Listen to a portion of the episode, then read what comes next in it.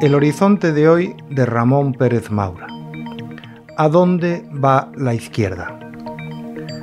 Cuando uno vive días como los de la hora presente, cuando ve la obra de ingeniería social que está perpetrando la izquierda en un gobierno presidido por el secretario general del PSOE, la pregunta que cabe hacerse es qué futuro tiene esta izquierda. Si hacemos un repaso a la izquierda europea en los últimos años, hay casos muy interesantes, pero no hay una pauta común. La formación socialista más importante de Europa en la segunda mitad del siglo XX y sin duda la más influyente en el PSOE fue el Partido Socialista francés.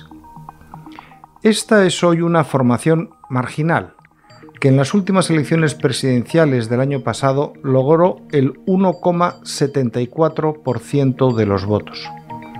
La izquierda en Francia la encarna hoy Jean-Luc Mélenchon con la Unión Popular, que obtuvo en la primera vuelta de las presidenciales un 21,95. Y no olvidemos que el Partido Comunista francés logró en esa primera vuelta el 2,28%, bastante más que el Partido Socialista. Si miramos a Italia, el histórico Partido Socialista de Bettino Craxi acabó siendo disuelto. Y aunque después ha sido refundado con el mismo nombre, hoy juega un papel ancilar en la política italiana. Algo parecido ha sucedido con el movimiento socialista panhelénico, el PASOK griego de la familia Papandreou. Ser superados por la izquierda por Syriza, el partido de Alexis Tsipras, ha hecho del PASOK un cadáver político.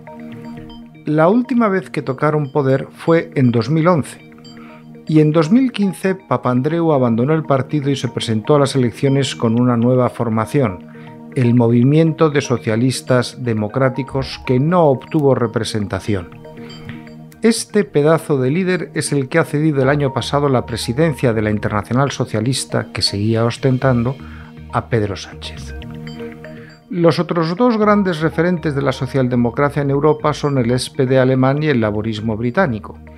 El SPD encabeza un gobierno de coalición en Berlín y no parece que la izquierda surgida de los antiguos comunistas de Alemania Oriental vaya a ser una amenaza a su dominio del espectro político de izquierda en la República Federal.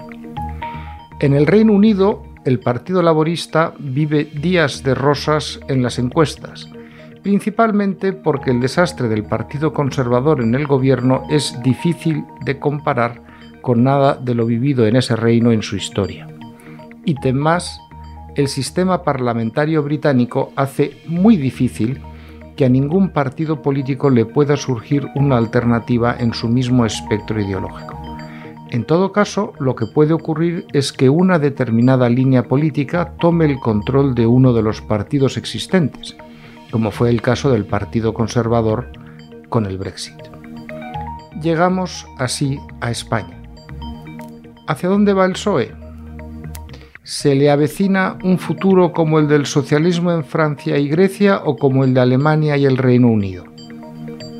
Es arriesgado apostar, pero parece prudente decir que hay un porcentaje relevante de votantes socialistas que no están de acuerdo con nada de lo que hemos visto aprobar a este socialismo en los últimos meses.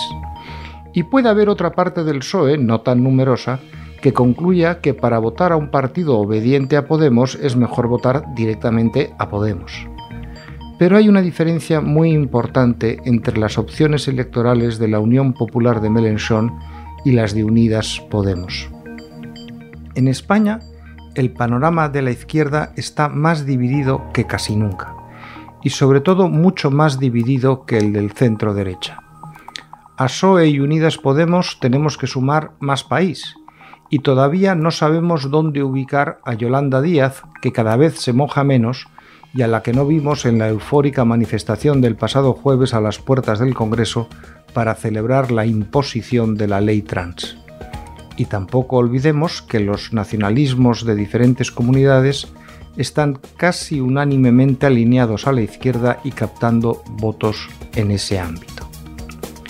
la gran baza que tiene Sánchez para defenderse de un auge de la izquierda a su izquierda es que en Francia la Unión Popular no ha gobernado nunca y en Grecia Syriza llegó al poder también sin haber tocado presupuesto jamás, mientras que en España sí tenemos una experiencia de este nuevo comunismo en la gestión.